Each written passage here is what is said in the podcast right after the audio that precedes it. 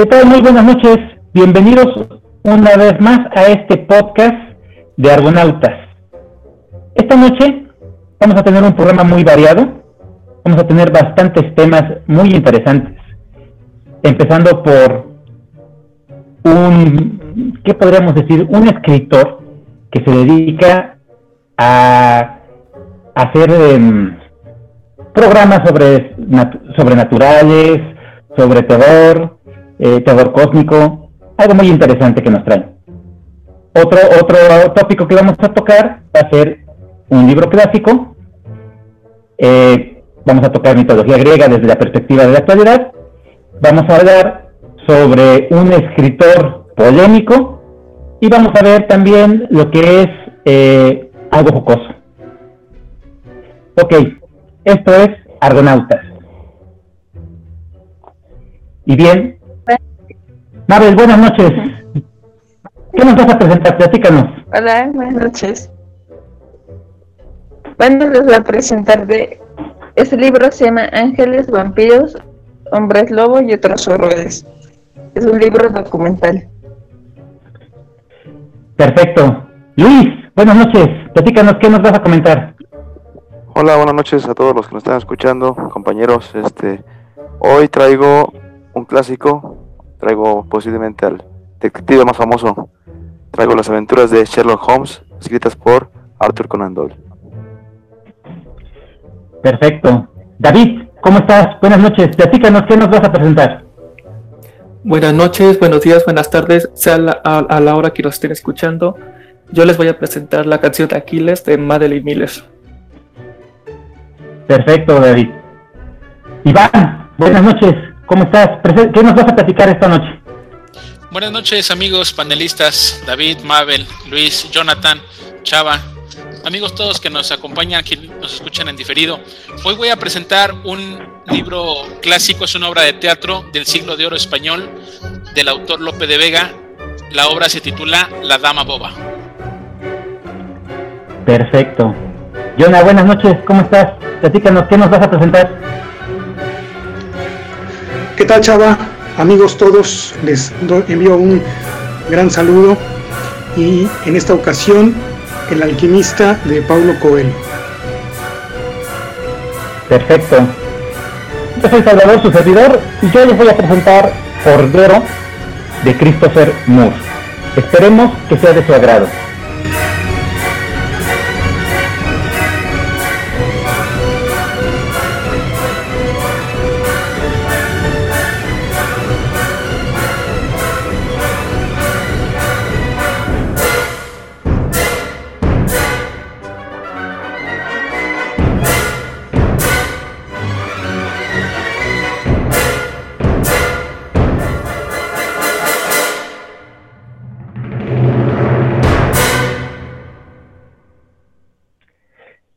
Y bueno, retomamos ya esta noche y empezamos con Mabel. Bien, bueno, muy buenas noches. Gracias igual por escucharnos en esta ocasión. Les traigo este libro, como mencionaban, es de Carlos Camaleón, es un, ¿cómo decir?, periodista de origen mexicano que ha escrito principalmente temas de dark, de vampirismo, gótico, el terror cósmico, que principalmente conocemos al escritor Lovecraft, que es el que ha escrito libros de, este, de esos temas. Y bueno, en este caso es un libro bastante breve, muy ameno. Aquí nos presenta y nos explica de forma muy clara, a la vez que nos presenta ejemplos de películas, de libros, de los las leyendas de los hombres lobos no es tan conocido como los vampiros pero también tiene parte mítica en países asiáticos en Europa principalmente Francia. En el caso de los vampiros claro pues, es un, mucho más universal empezando con Drácula con Nosferatu y también en caso de los ángeles, aquí nos presenta por qué se consideran de horror cósmico.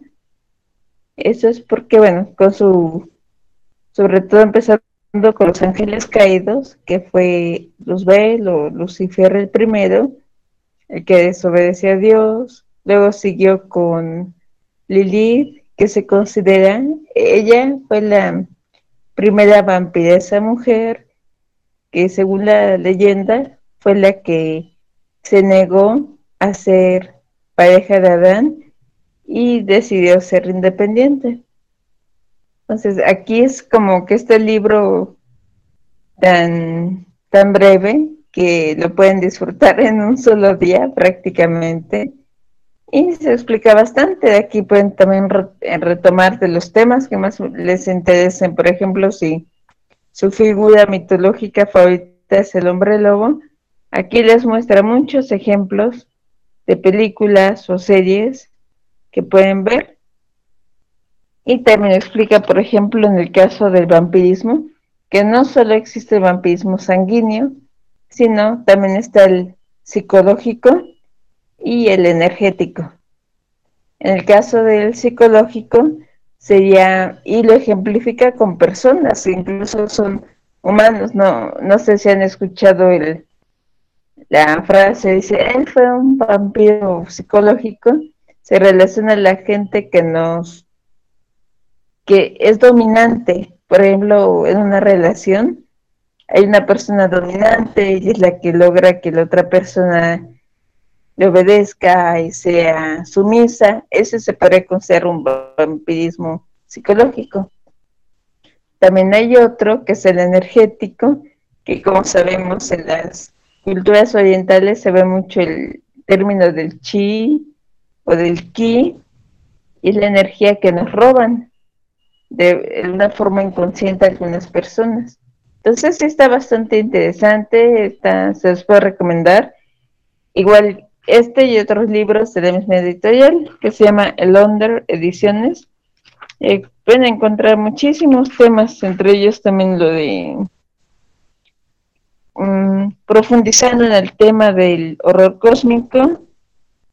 Aquí hay un libro que se llama Nada del otro mundo, también La sangre de las musas, Poesía oscura, Estética del asesino en serie. Ese en caso no es escrito por Camaleón, sino el autor es Ricardo Ham. Sí, bueno, eh, primero también comentar y compartir junto con, con Mabel y, aquí con, mis demás amigos, pues que a mí también me... Fíjate que ese tipo de literatura a, mí por, por, momentos me atrapa y me, y me gusta y a veces lo ocupo como un poquito como de distracción de, lo que, de lo que normalmente vengo leyendo, que la mayoría son como, como obras ya más conocidas, pero sí me gusta el tema de los vampiros, me gusta el tema de las brujas, me gusta el tema de, de muchas, de muchas, muchas cosas. Y bueno, para la gente que nos viene siguiendo en los programas, hoy, hoy Mabel dio una respuesta a un comentario que hicimos hace ocho días con el de el, el día que fuimos perros de la obra de Elena Garro que presentó David II hablamos sobre, sobre los personajes principales que, se llamaban Eva y Lilith, no sé si lo recuerdan, y que yo en mi, en mi intervención yo le dije, está bueno la forma de cómo lo escribe Elena Garro porque Eva y Lilith tienen una historia. Pero obviamente como el programa ya estaba uh yo ya no quise comentar la historia y hoy creo que Mabel nos platicó más o menos la historia de Eva y Lilith y, que nos veniste a hablar. Y, creo que un, un, libro cuando tiene como todas esas cosas, pues no sé si es el morbo, el interés, el, lo, que, lo que sea, pero, pero puede atraer a la gente, ¿no? Este, a mí sí me gusta, entiendo que hay gente que no, no le late mucho ese tipo de literatura. Este, a mí sí, a mí sí me, sí me gusta leerle un poquito de, de te digo, de, desde brujas y vampiros y, cosas así, aunque no sean pues las, las, grandes obras clásicas, pero pues me gusta. Por ahí tengo uno, fíjate que me compré apenas uno de, de gárgolas, que también, ¿no? O sea, que tiene su significado medio locochón. Entonces, y ese también lo tengo pendiente, pero, pero ese tipo de cosas también me, me laten así medias darks. Y pues gracias por la por, este por la, presentación de este libro porque pues vamos a vamos a buscarlo. ¿Me repites el título? Se llama Vampiros, Hombres Lobo. Se llama Ángeles, Vampiros, Hombres Lobo y otros horrores. Vale, muy bien. Gracias, mami. Perfecto. Bien, yo, yo te quería comentar, Mabel, que definitivamente me, llamó mucho la atención. Es un, un, autor que abarca muchos temas, independientemente de, hablar del terror. eh, habla, habla de muchas cosas, ¿no? Como, como me lo planteaste, eh, me acordé completamente de mi literatura, mi literatura de, horror cósmico. Hablar de Clara Stone Smith, hablar de Robert Bloch, de este eh, Robert E. Howard, toda, toda esa, esa, esa generación de escritores que, que entraron junto con Lovecraft y que empezaron una mitología totalmente distinta, la acabas tú de, profundizar y de, demostrar de una forma más actual. Eso me llamó mucho la atención. Cuando hablaba sobre los, los tipos de vampiros, me recordó completamente a, varios relatos de Robert Bloch. Tiene uno que hasta se llama El vampiro estelar y, habla sobre el robo de la energía. Entonces, todo eso eh, me parece muy interesante. Ese tipo de, temáticas eh, sí me gustan me parece muy refrescante, así como lo dice Iván, eh, la, compagino de la misma forma. Cuando estoy leyendo algo muy tedioso o pesado, eh, eh, meto un poco de, fantasía. El, chiste es que ese libro, ese libro me parece muy refrescante, me gusta cómo está metiendo la historia y, y hasta cierto punto la referencia que hace a los demás escritores eh, del siglo de oro de esa época, de, los, la generación de Lovecraft, los que vinieron a, sentar las bases de esa eh, mitología del horror cósmico, del terror cósmico, de, la, fantasía oscura, todo eso me parece muy bueno. Es una muy buena aportación, gracias Mabel. Y pues pasamos con Luis. Gracias, Salvador. Sí, este, claro, yo traigo lo que es considero uno de, mis libros este, muy, muy, muy creativos, muy emocionantes que tengo. Este, traigo las aventuras de Sherlock Holmes. Estas son escritas por Sir Arthur Conan Doyle, que es un escritor pues, británico, que el cual pues las, las desarrolló muy bien y pues han sido este, muy famosas en, en todo el mundo, ¿no? Son, son universales.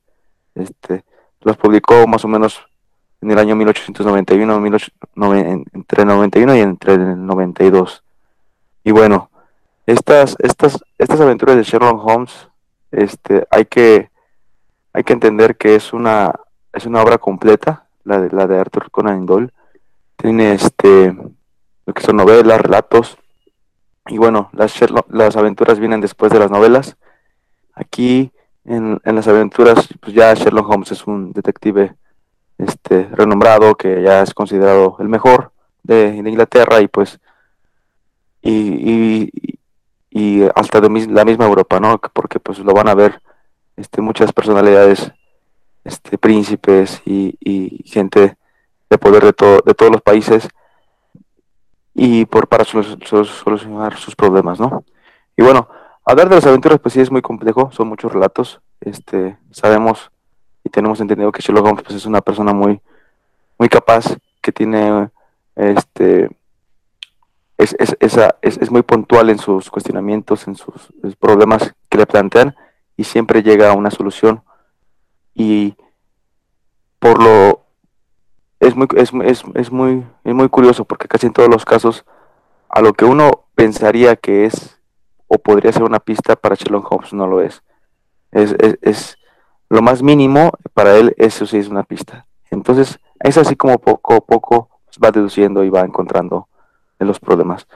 Yo, las aventuras de Sherlock Holmes, pues yo, yo quisiera presentarles dos casos. En los dos casos, pues no fueron tan buenos para, para, para él. El primero que, que traigo, digo, porque es común, es muy común que en todos los dos lo soluciona y, y siempre llega el culpable, ¿no? Y bueno, voy a, voy a empezar con hablar del el, relato de las cinco semillas de naranja. Este es un relato que me gusta mucho porque nos habla de, de un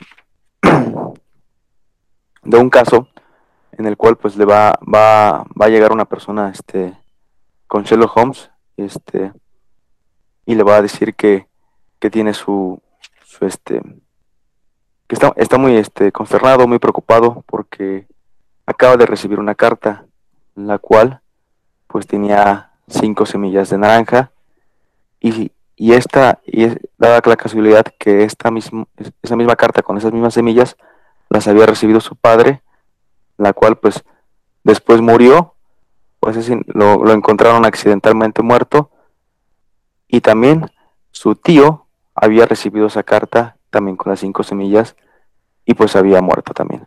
Entonces él estaba pregunta, eh, preocupado porque pues ya, ya, ya, tenía tiempo de haberla recibido y pues este, no sabía a quién más acudir.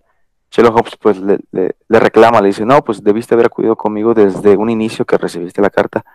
Y ahí es cuando él empieza a tratar de buscar este, desde la carta todas las pistas posibles. Quiere buscar este, pues, el culpable, ¿no? Y, y por ahí empieza a deducir y, y descubre que pues, son unas personas que firman porque su pertenece a una secta que es la famosa del Ku Klan. Entonces, este, curiosamente están ahí en Londres y pues bueno, van a matarlo, ¿no? A, este, a esta persona. Al siguiente, bueno, esta persona se va y al siguiente día, este, pues se entera de que lamentablemente este personaje pues muere. perdón, ha muerto y, y pues él, él no pudo, este, no, no, no tuvo ni tiempo para poder deducir quién, quién iba a ser el culpable o quién, quién lo andaba buscando, ¿no? Y pues el, el, único que le queda pues es tratar de buscar pues a los culpables. Pero también resulta que ser que en este caso Sherlock Holmes no va a descubrir o no va a dar con los culpables porque curiosamente los culpables ya cuando iban de regreso en un barco, ese barco también tiene un accidente y hay un naufragio y, y se muere, ¿no? Entonces, ese es el caso, muy, muy general, este, en el cual pues sí, sí es sorpresivo por, para mí porque yo venía leyendo desde sus novelas y sus, cuentos, pues siempre puros aciertos, puros aciertos, y aquí como que pues se ve un Sherlock Holmes pues muy, muy limitado también por el tiempo, por, la, por todo lo que conlleva el relato, y el otro relato que también me gustó, que igual aquí sí le, le gana la partida a, a Sherlock Holmes y se la va a ganar una mujer, se va a llamar El escándalo en Bohemia. Supuestamente va a haber un príncipe, el príncipe de Bohemia, el cual va, va a acudir a Sherlock Holmes porque está desesperado porque él tuvo un amor con una, este, una mujer en la cual pues intercambiaba muchas cartas y hay una foto la cual lo compromete a él como, como obviamente con la, con la posición que tiene, pues lo compromete porque ella, ella aspira a tener, a casarse y no quiere que, que, eso, ahora sí que esos chismes lo afecten, ¿no? En, en, su, en su vida. Entonces él, acude con Sherlock Holmes para, para que lo ayude, para que vaya con esta, con este antiguo amor y, pueda encontrarle la, la, la foto y, y, quitársela, ¿no? Entonces Sherlock Holmes le, le dice que sí, que sí, sí lo, si va a aceptar ese caso porque pues lo ve muy desesperado y bueno, él decide ayudarlo. Curiosamente la, la chica vive cerca de ahí, ya está casada y bueno, Sherlock Holmes deduce que pues a lo mejor ya como está casada pues también no va a querer este mandar a la luz todos, todos esos, esas fotos y esas cartas porque pues también a ella la, la van a afectar ¿no? en su matrimonio. Pero pues él el príncipe está desesperado dice, pues, ¿sabes qué? si, son, si es sí o no, pues mejor ya quítasela, ¿no? Entonces Sherlock Holmes va a dar un plan para entrar a su casa, en la cual supuestamente lo van atropellar o lo van a lastimar, y va a entrar, y a una vez dentro, él va a dar una señal, este, para que, como que prendan unos tipo cohetes, y así crear humo y crear esa distracción y de repente empieza a, empieza a decir que se está incendiando la casa, ¿no? Entonces, cuando, empieza a decir eso, ve que la chica que lo primero que hace es ir a buscar esa, foto, esa carta, y ve hacia dónde va. Ahí supuestamente creo que está atrás de un cuadro, pero no, no va, no, no va por ella y no, no, no, la puede quitar porque lo están viendo. Entonces él regresa a su casa y, va a dar otro plan para ya ir a quitar la carta, ¿no? Cuando van y a, la casa, pues se entera que la, chica ya, ya ha escapado, se fue con todo, y pues curiosamente la chica, al notar que, que el Sherlock Holmes disfrazado se había ido, ella fue detrás de él, vestida como, como hombre, y descubrió que era Sherlock Holmes, entonces se espantó y le dejó ahí donde había dejado la foto una carta a Sherlock Holmes donde le decía que pues que ella lo admiraba, pero que, que se iba a llevar la carta porque le traía la, y la foto porque le traía buenos recuerdos, pero que ella no iba a decir nada, ¿no? Entonces, esa es, otro, es, es otra aventura muy buena la cual obviamente pues va, va deduciendo mucho este pues, el pensamiento de Sherlock Holmes. En, en, todos los demás relatos va, va este va dando con los culpables, realmente son a veces cuestiones o, planteamientos únicos o que se darían que se darían en la vida, yo creo que de un hombre, no sé, muy raro, ¿no? Eh, no sé, uno entre mil. Pero bueno, todos esos, esos este, problemas los soluciona Sherlock Holmes y eso es lo que yo admiro de este gran escritor que pues tiene esa habilidad para, para crear los escenarios y los problemas y las resoluciones. Y eso es lo que traigo pues de Sherlock Holmes, un clásico. Sí, a, este, a mí siempre me ha dado interés de leer a Sherlock, pero pues sí por la dificultad y así, ¿no? O sea, sí he buscado así este, reseñas, ahorita sí, sí, me están, sí me están convenciendo un poco más. Y lo que, pero lo que se me hace más, no sé, más humildemente es que siempre sabemos que en esas historias de, de descubrir al culpable siempre sale bien. Aunque, aunque el detective le pase cualquier cosa, siempre da con, con, quien, con el asesino, digamos. Entonces, no sé, se, me hace se, interesante de que en estos casos, no sé si tenga más, de que no le salga tan bien y que el resultado no sea tan positivo. Y eso es algo que generalmente no se ve. Entonces, como Sherlock Holmes tiene mil, este, mil casos, yo creo que estos tiene, resaltan por eso, por ser Sherlock Holmes una persona humana que no siempre le, le salen bien las cosas. Pero sí, sí me están, sí me están ahí convenciendo poco a poco y, y ya para quitarme el miedo. Híjole, para hablar de Sherlock Holmes, este, bien lo dijo Luis Ángeles, es Sir, hay que quitarse el sombrero de, de, Sir Arthur Conan Doyle. Y, y, yo voy a comentar que, que, las aventuras de Sherlock Holmes se encuentran en el, tercer escalón de mis mejores libros que he leído. A ese lo tengo ubicado en el puesto número 3. Eh, ¿Qué me gusta a mí de, de, Arthur Conan Doyle y de Sherlock Holmes? Que Arthur Conan Doyle popularizó un método científico y lo bajó al nivel de la gente. Que es decir, él, él hizo el famoso método lógico deductivo, y lo lleva a la parte de la literatura y eso para mí se me hizo wow, o sea, si, si, si, uno va a la prepa y lleva sus clases de lógica y el profesor o la maestra se trata y se trata de, de, de quitarse este los cabellos tratando de que entiendas cómo se hace el método inductivo y el método deductivo, tan fácil que fuera, muchachos, léanse las obras de Sherlock Holmes para que entiendan lo que es el método deductivo, porque es el maestro de la ciencia de la deducción. Y entonces te vas a dar cuenta de la importancia, uno, que tiene la capacidad para poner los personajes como lo estaba mencionando Luis. Dos, que además tiene un, una atmósfera que es lo que pega a todo mundo, ¿no? Que es la, parte policíaca, como lo hizo Agatha Christie, como lo han hecho tantos, tantos, tantos, este, no sé, hasta el mismo Dan Brown le ha copiado muchas cosas a Arthur Conan Doyle en la forma como se conduce el personaje principal. Pero lo tercero es que tú como lector nunca ves venir la respuesta hasta que no ves el, final, como dice Luis, en los pequeños detalles que parecen son importantes y que a lo mejor a ti sí te pasaron, y tú dices, ah, no manches, sí te hace regresar a la lectura y te vas a dar cuenta que efectivamente ahí estaba la respuesta. Entonces, a mí lo que me gustó de, los relatos de Sherlock Holmes es que cada uno te, te sorprende te sorprende. Eh, así como dice Luis, y bueno, y también me gusta mucho que, también por ahí tiene su, antagónico, que también tiene la misma capacidad que él, y eso se me hace bueno, ¿no? Porque no es como, como, ay, él es el único que puede hacerlo todo.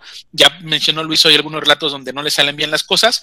Este, hay otros donde, donde los relatos están concatenados uno con otro, que eso también se me hace todavía un poquito más complejo de, de ir eh, hilvanando las historias. Pero también Sherlock Holmes pues, se hizo el, el detective más famoso a nivel mundial, el, el, personaje detective como la gente lo conoce, que es con un gorrito, con la pipa, este, con una lupa y, que es el, es el icono del, del, del, del, detective, está basado en las obras de Arthur Conan Doyle. Eh, es, es, tan famoso el personaje que en Inglaterra tuvieron que, que inventar la, la casa del detective, que es la 221B de Baker Street, porque no existe, pero la gente cuando va, o sea, es, tan, es tan real el personaje o tan gustoso que la gente piensa que existió. La gente piensa que existió. Entonces, el, el, gobierno londinense, en la calle de Baker Street, porque sí existe, y todos los barrios que él menciona existen, y obviamente, tuvieron que inventarse una fachada, compró el gobierno una, una, una propiedad y pusieron la fachada y le pusieron el número de 221B, pero, pero es falsa, es una fachada falsa, nada más para cuando la gente vaya y preguntan ahí, el, ay, ¿aquí dónde era? Ah, sí, ahí vive, mira, ahí vivía el famosísimo detective Sherlock Holmes, pero te explican que obviamente es una, es algo que hicieron a propósito para que la gente lo ubicara. Entonces, sí es un personaje entrañable en los, en los libros. Creo que la mayoría de las personas, aunque no conozcas o no haya leído sus libros, creo que ubicas a, Sherlock Holmes y, con su famosísima frase de, en efecto, mi querido Watson o elemental, mi querido Watson, realizado también ya en el, en el argot popular de la gente o en el argot folclore este, nacional, pues son, son cosas que, que quedan para, para siempre para la gente, insisto, aunque no lo haya leído, lo reconoces. Pero a mí sí me gustó mucho eso que, pudo hacer él con la ciencia de la deducción y cómo lo tiene la capacidad de transmitirlo al público y además que gusta, que gusta muchísimo. Y pues nada, pues qué padre que, trajeran uno de mis libros favoritos. Gracias, Luis. Sí, gracias. Aquí coincido con Iván. Em, ese personaje de Sherlock Holmes es un icono, así como este, hay muchos, como decía también, este es ya todo un personaje, entonces es una de mis lecturas favoritas. Gracias también por traerla, lo, lo voy a leer nuevamente. Y claro, sí, él, fue el que ayuda a entender estos métodos, ¿no? Creo que es casi de, los únicos autores que, que en este aspecto, entonces bastante bueno. Voy a leerle el libro nuevamente. Gracias por compartir. Perfecto, Mabel.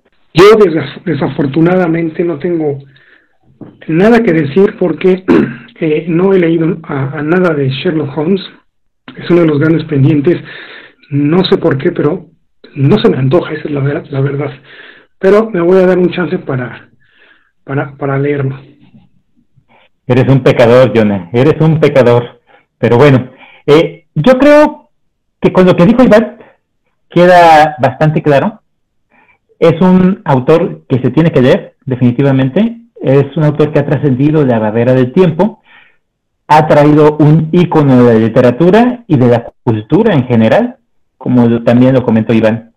Entonces, eh, no creo que pueda yo aportar más porque Sir Arthur Conan Doyle se presenta solito. Perfecto, gracias Luis. Pues continuamos con David. Adelante David, platícanos sobre Madeline Miller. Gracias Salvador. Este, sí, hoy me toca leer, este, comentarles la canción de Aquiles de Madeline Miller. Antes de empezar, sí quiero decir que no había leído nada de mitología, no habían visto películas, no sé ni, siquiera del talón de Aquiles, y si este, quiero dar, si, si alguien me quiere interrumpir por una información que, no es, o sea, me, me, pueden decir ahí en, en medio comentario, o sea, no hay problema. Esta es, digamos, esta, este, esta historia está contada de la versión de Patroclo. Yo tuve muchos problemas con ese nombre yo le puse de, apodo protocolo. Así se me dificulta mucho, mucho ese nombre. Así ni, ni modo. Pero este, este es su versión. Al principio sí es como que toda la historia de que él es como que, y hay todo el árbol genealógico. Pero así como que en resumidas, este, Patroclo, este, es así, hijo de un hijo de un rey, ¿no? Obviamente ahí dice que. Y pero, pero no es que los reyes son bien fuertes, que, que yo vine acá y no sé qué tanto, y, y, su papá es así, todo, es, es, lo máximo, ¿no? Y, y, este, y este chavo sale todo débil, todo flaquito, así como pues, pues no se le ve fuerza, este, y, y así como, como que muy débil. Pero pues ya sabe la mitología, ¿no? Este, como cómo, cómo vivían. Entonces, pues digamos que a los 12, 14 años, pues dicen, pues ya, ya te puedes casar. pues. Entonces, pues ahí van todos los hijos de reyes, según, este, de lo que me acuerdo. Entonces van a, van a ofrecerles mil cosas, ya saben, de oro y X materiales a, a, una, a una que se llama Elena. Y, si, y, si te, y si te viene quién es Elena y, quién, y, y, las hermanas, y ya, ya sabe. Entonces, pues, sí, esas, eh, al principio de la historia sí es medio chistoso, de que yo te ofrezco quién sabe que no sé qué tanto, pero pues obviamente Patroclo, este, pues, dice, pues es que pues, yo, yo no, o sea, o sea yo, yo no tengo nada que ofrecerle ni físicamente, ni materialmente, ni, ni me quiero casar, ni yo, apenas soy un niño. Entonces, pues ya, obviamente, pues Elena no le escoge, le escoge alguien más que quien dice, pero pues, pero ya sabe. Entonces, el chiste de esta historia, mientras él estaba jugando, porque es un niño, un niño para adolescente, él tenía, me parece que unos dados muy de valor sentimental y, por causas este, llega, llega un niño a molestarlo, pero, pero este, este otro chavo sí también como que como que su papá, el rey este, si viene de un puesto importante, o sea, e, e, el otro chavo que lo viene a molestar sí es medio, medio importante. Entonces se pelean por los, por, por, este juguete y, y Patroclo este, lo mata, solamente lo empuja este, y pues nada más, ¿no? Con, con una roca se muere. Y obviamente pues es un niño, este, se pone frenético, este, se pone muy mal, pero aún así, este, pues no te vamos a matar, pero te vamos a desterrar. Y ahí es cuando se va a la, no sé, casa, mansión, isla de donde vive Aquiles, ¿no? Y, y, los demás. Donde se, en donde está Aquiles también hay hijos desterrados. Y sí, te describen Aquiles como lo más hermoso que hay en el planeta. Eh, entonces Patroco como que, como que ahí dice, mm, casi como, pues sí, sí, sí guapo, ¿no? La verdad.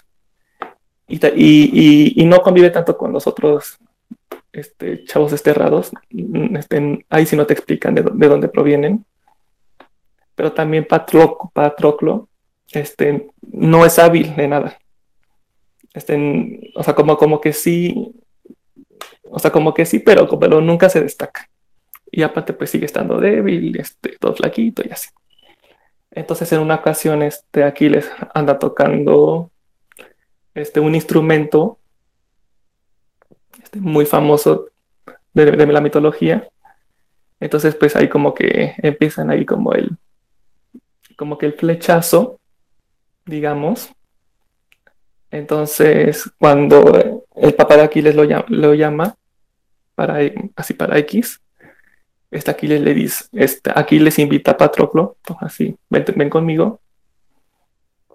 Y dice, y este Aquiles le, dice que quiero que él sea mi compañero de, armas de, guerra para que practique, para que practique conmigo.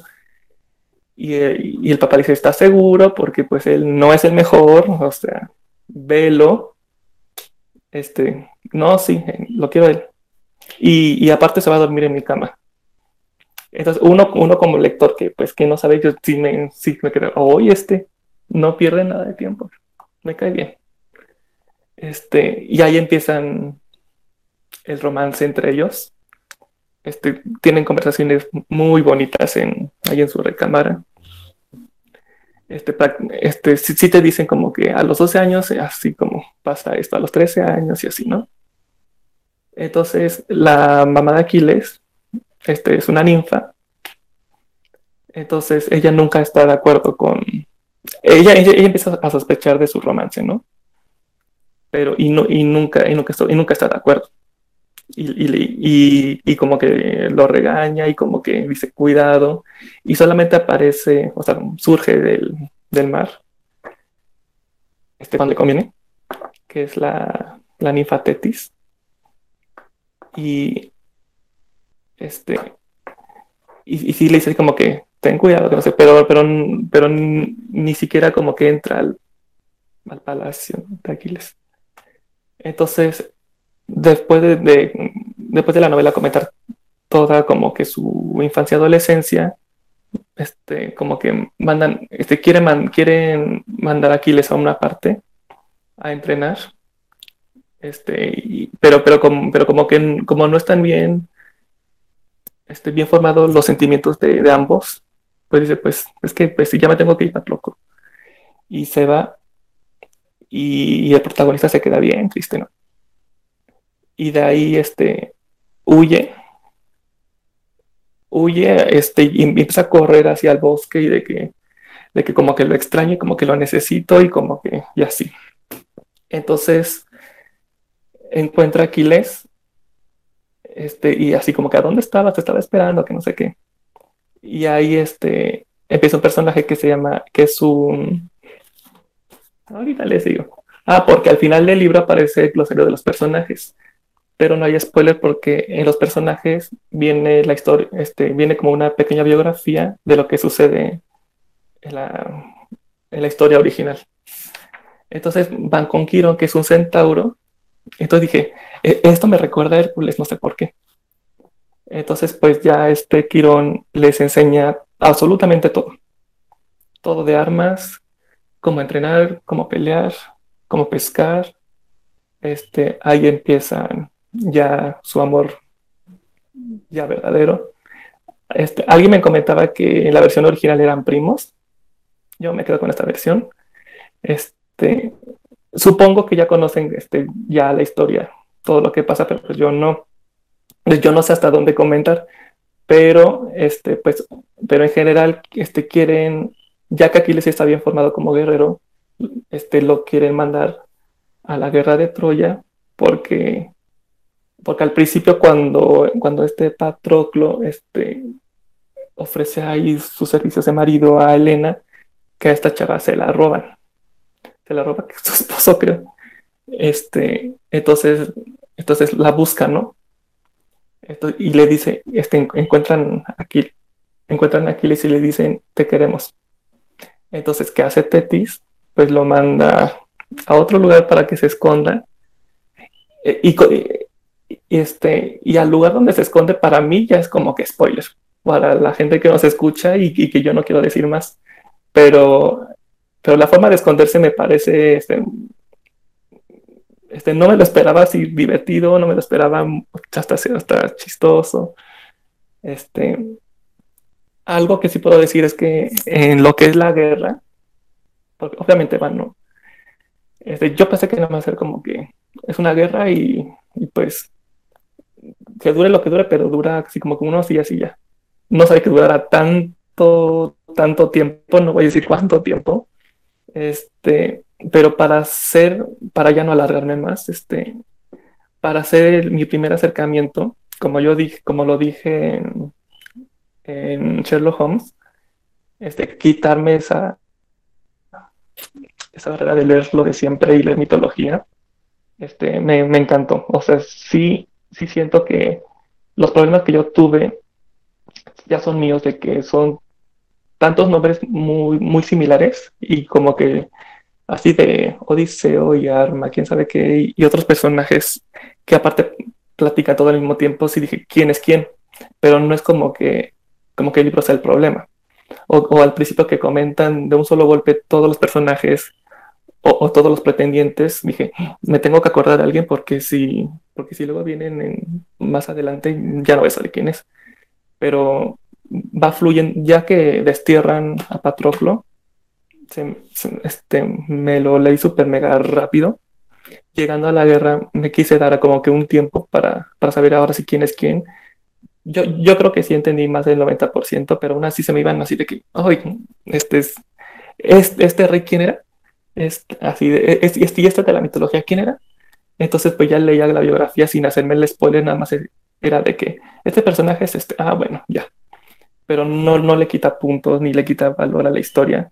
Este, si, si alguien pregunta, porque Madeleine Miller sabe, sabemos la reputación que tiene o que, les, o que les gusta o que la odian, no voy a leer Circe. Yo, yo ya cierro por completo. Bueno, yo ya cierro ahorita mi tema con la mitología. Circe ahorita no me interesa. Este, y esta historia, este, como es su primera novela, ya tiene tiempo que salió. Y dije, sí, sí la quiero leer, pero, pero como es mitología, me estoy así me resisto mucho. Y estaba, lo pueden conseguir en el Kindle. Pero dije, oye, es que si no lo tengo en físico y luego mitología yo no sé nada. lo voy a dejar. Entonces, ahorita el libro es, sale, no, sale, pues es nuevo, pero pues obviamente creo que es del 2011, algo así. Dije, mi oportunidad, está barato, me lo voy a tomar con calma, pero pues sí no poder parar. O sea, la relación que tienen me parece lo más hermoso, lo más tierno. Siempre aquí le, da su lugar. Este, cuando van a comer ahí con, con mil personas, es que Patroclo se sienta aquí conmigo. Y que dónde está su silla. Y él se duerme en mi cama. Y así siempre dándole su lugar. Y, y, no le importaba lo que, lo que los demás decían. Y, la que más, más, problema tenía era Tetis, no su mamá. ni los demás hacían tanto, tanto pleito. Ni el rey, o sea, ni los dos, ni sus papás ellos, o sea, no. Este, pero la evolución que tienen, este, quiero pensar que sí saben más o menos de Aquiles, pero, pues, pero como yo no, o sea, la evolución que tiene Aquiles de que, de que pues, pues sí te amo, pero pues tengo que pelear, pero, y, cambia su personalidad y cambia otra cara y este, es como tipo Romeo y Julieta, bastante drama, así amor, pero es como mucho, mucho drama y mucho de que yo, de que quiero que aquí, o sea, la versión de Aquiles es de que yo quiero que se acuerden de mí. Viva o muera, bueno, algún día tengo que morir, no soy, no sé cómo, no soy como mi mamá, pero, pero quiero que me recuerden, quiero ser fuerte, se siente bien la muerte, pero sí te amo, pero así, es, son, son, muchísimas cosas que ya, que ya además no puedo, no puedo decir, pero de verdad que, que me encantó y que me quitó mi bloque de lector este libro. Este, fíjate que es interesante el, punto de vista que, ocupa la, escritora aquí en esta historia. La mitología sí es muy amplia, se presta mucho a eso, a, a, distintas interpretaciones, ya que no hay nada, no hay nada seguro, no hay nada, no hay nada que, que, diga que así fueron los hechos, ¿no? Entonces, es muy buena la versión. Me imagino que viene la parte en la que los entrena este Quirón. Ya sabemos que pues, es el centauro más famoso que hubo. Se entrenó a Jajasón, a Eneas, a, a Peleo, pues entonces eso, eso, también yo creo que sería padre, ¿no? Este ver cómo, cómo los entrenaba. Y pues bueno, sí sabemos que, que, hay muchas versiones de estos, estos dos héroes de, de, la guerra de Troya y que pues muchos apuntan que pues eran, hay versiones en las que pues, sí había un amorío y otros en el que pues eran simplemente primos, ¿no? Pero es interesante cómo aquí pues logra como que aquí les hace acceder a, Patroclo, ¿no? E, ese cariño, ese amor que se tienen, como poco a poco lo va lo va este soltando así como así como así entendiendo así como lo, viniste planteando. Y pues bueno es una historia pues, padre sí sí sí habla de la mitología y pues obviamente habla de dos personajes y hablar de Aquiles no es, no es sencillo no es fácil. Pero bueno aquí lo, lo hace muy bien y, estaría bien digo yo por a mí que me encanta la, mitología pues yo estoy siempre abierto a todos los todas las posturas y, y sí me gustaría leerlo la verdad. Está muy bueno. Gracias por la recomendación Sí, este, si puedes repetirme el título otra vez, por favor, que a mí también soy fan de la mitología tanto griega y romana y me gustó mucho la historia. Se llama La canción de Aquiles de Madeline Miller. Ah, perfecto. La canción de Aquiles. Va, gracias. Eh, e-, ese libro que, que, trajo hoy David, este, yo ya lo había visto publicado en las librerías, pero no, no sabía bien así en cierta como de, como de qué iba, hasta ahorita que, que escuché pues que se centra prácticamente en, en Patroclo y, y Aquiles. Eh, sí, la, verdad es que la, la, relación que en un principio se, se, explicaba o se presentaba parte de estos personajes pues era la de familiares, pero obviamente ya la relación que más ha, ha sonado tanto desde la misma Iliada, ¿no? que no se entiende por qué y que realmente ese es el punto de, de palanca en la, en la Gran Guerra, que es el amor que se siente Patroclo por Aquiles y, pues bueno, ya se ha llevado hasta la, la, mismísima serie de Troya y muchas otras cosas. Yo nada más quería comentar que si ustedes están de acuerdo y para la temporada 2 le dedicáramos un programa al libro de la Iliada. Porque eh, eh, el, el hecho de hablar de, de, Aquiles y hablar de Patroclo es hablar de todos los demás personajes porque de alguna u otra manera tienen una, conexión. Hoy David nos habló de Elena y nos habló de la isla Ediftia y nos habló de todos, muchos, muchos personajes que engloban, que como bien dijo Luis, es, complicado hacer una obra que tiene tantísimos personajes y que, y que esta escritora nada más haya agarrado dos. En un mundo mitológico es, es complejo. Sin embargo, este, se escucha buena la historia, me late, me, me, gusta y yo creo que sí. A diferencia de David, yo creo que yo sí me lo voy a echar en el Kindle no, no voy a buscar la, versión física, la, voy a, me la voy a buscar en el, en el Kindle para, para, leerla. Y gracias, Davis, por la, por la aportación y, y, también qué padre, porque en un principio yo me acuerdo que cuando, cuando yo te conocí, me decías que casi no te latía ese, ese tipo de libros y ahora veo que estás ya como, como ampliando tus horizontes y eso está, está bien padre. Gracias. Sí, este, qué bueno que me, que me, que me dicen eso de que hablar de, de mitología y de estos personajes es muy complicado y, y, para ser mi primera vez que leo esto, este, es, es, muy imposible porque tengo que hablar de cada uno. O sea, vienen, sí, sí todos los personajes. Hasta, por ejemplo, este Deidamia, Automedonte, Agameón, me parece el mismo personaje. Obviamente, pues sí los identifico así a cada uno, pero hasta como viene un glosario y, como comentaba de que ya viene lo que pasó en realidad, este, medio me hice spoiler, pero realmente es que no me acordaba de, no sé, pienso que es el mismo y, y este quién era y este el hermano de no sé quién.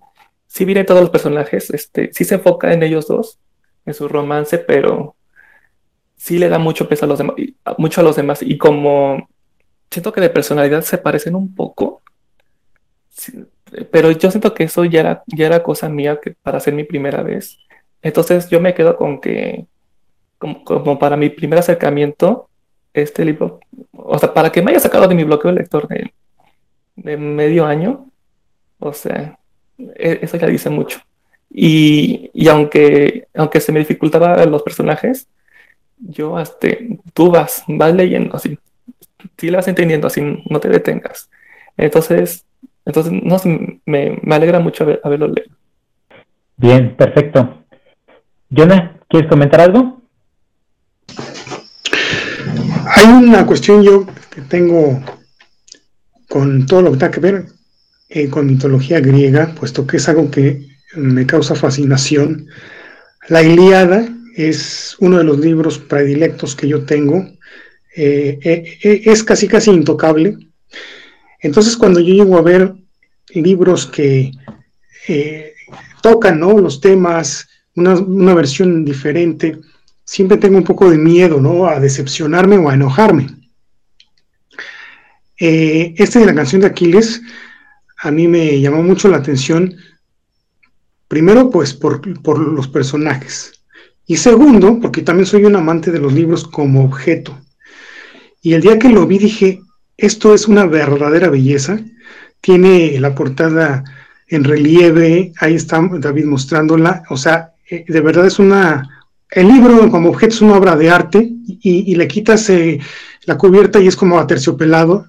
Entonces sí me pareció muy bonito, me jaló el ojo. Y, antes de emocionarme y comprarlo, dije, primero lo voy a empezar a leer electrónico a ver si me gusta. Eh, llegué más o menos, no sé, como la página 12, 14, no recuerdo, no me disgustó, pero no me jaló por el tono o la tesitura en la que está escrito. Eh, en ese momento me pareció meloso, em, cursi pues. Y no, no estaba yo con ganas de leer de esa manera y lo dejé, ¿no? Entonces, tal vez después vuelva a, a intentarlo, pero sí este, se, me, se, me, antoja. Ahora, he escuchado mucho que la canción de Aquiles es el bueno, y por la sinopsis y el personaje se me antoja más Circe, pero bueno, igual termino leyendo los dos, ¿no? O sea, no hay problema. Pero bueno, la mitología para mí sí es un tema insuperable y, y uno de los temas que puedo leer toda la vida y, y no me sacio, ¿no? O sea, me fascina. Y eso de la Iliada va a ser uno, de los días más memorables para mí, el día que se haga un día especial para la Iliada, que yo tengo mucho, pero muchísimo que contar de ese libro. Perfecto. Bueno, yo ya nomás para cerrar esta intervención, eh, la verdad de las cosas es que tengo mis reservas con esta escritora. Eh, a mí me llamó mucho la atención, fue, fue un fenómeno editorial monstruoso cuando sale Circe. Lo promocionan por todos lados. Eh, sacan que es eh, la, autora que reivindica las historias griegas de manera feminista. Eh, vienen muchísimas connotaciones de ese tipo y la verdad de las cosas es que me desencantó por completo. Yo lo empecé a checar porque lo había traído, eh, me parece que Luisa. Luisa lo estaba leyendo en su momento y la verdad que la escuché eh, comentarme sobre ese libro y se me hizo totalmente contradictorio todo lo que decía. Porque ahorita que antes de que entráramos en el programa, eh, David comentó ciertas cosas y lo mismo me comentó Luis. Es una obra que se tacha de feminista sin serlo, siendo que en lugar de, dignificar el papel de la mujer, la hace todavía más a un lado y eh, engrandece a los personajes este, masculinos. Entonces, ese tipo de, situación me desencantó por completo. Empecé a leer las, sinopsis, eh, chequé comentarios, eh, viene una cantidad monstruosa de comentarios de otras editoriales, de otros escritores, y cada que iba leyendo todo eso me iba desencantando más la obra. Cuando me entero que la primera obra que escribió fue eh, La canción de Aquiles y que estaba descatalogada, la, primera edición, eh, vi la sinopsis y me pareció también eh, un poco triste, esto lo estoy diciendo desde mi perspectiva, me pareció un poco triste porque ya entendió vi cuál era la perspectiva de la escritora con respecto a la historia. Ella lo que hacía definitivamente es meter su ideología y sus convicciones a través de una historia mitológica o de una historia eh, de romance y de amor. Eso me pareció eh, hasta cierto punto algo que me, me, me retuvo a mí de continuar con la idea de buscar alguna aproximación hacia, hacia Catherine Miller. Eh, de la canción de Aquiles recibí buenas críticas por parte de varias personas. Dijeron, bueno, si Circe no te gustó, la canción de Aquiles es buena, esa es eh, mejor obra todavía que, que Circe. Circe fue más famosa por toda la mercadotecnia y todo lo que envolvió el movimiento feminista. Entonces, también de la, misma forma en la que dice Jonah, el libro es excesivamente atractivo, tejada completamente las ediciones, eh, son eh, en un metálico muy bonito, el cubrepolvo, y son pasta dura. Y hasta cierto punto no son muy caras, son de, alianza, son, son editados por una editorial que a mí me gusta mucho y que considero que es de calidad. Entonces, eh, puede ser que le dé una oportunidad pero la verdad de las cosas es que a mí me repele un poco esta escritora.